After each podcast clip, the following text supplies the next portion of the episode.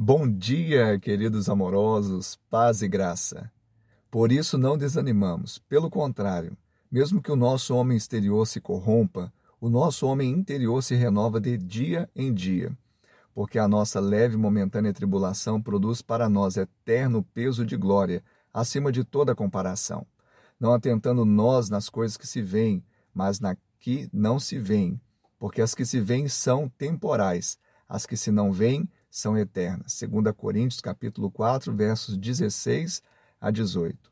O desânimo vem pelo desgaste da vida no corpo, mas nós devemos lembrar que somos espírito e no espírito podemos nos renovar em Deus e em sua palavra. Nós devemos entender que por maior que seja a tribulação ou aflição que estejamos passando, quando olhamos para a cruz, ela se tornará certamente leve e momentânea.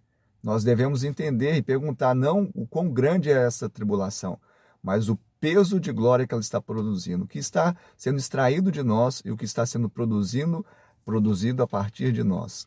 E finalmente Paulo dá uma chave, a chave da fé, para nós nos atentarmos não nas coisas que se veem. O que se vê muitas vezes são situações difíceis, calamitosas, peste, praga, muitas vezes recessão, dúvida incerteza mas aquilo que não se vê, aquilo que nós geramos em fé, as coisas eternas, elas nos sustentam em tempos assim. Que eu e você possamos viver para o louvor da glória de Deus e obtermos a vitória. Que Deus te abençoe, te dê um dia abençoado.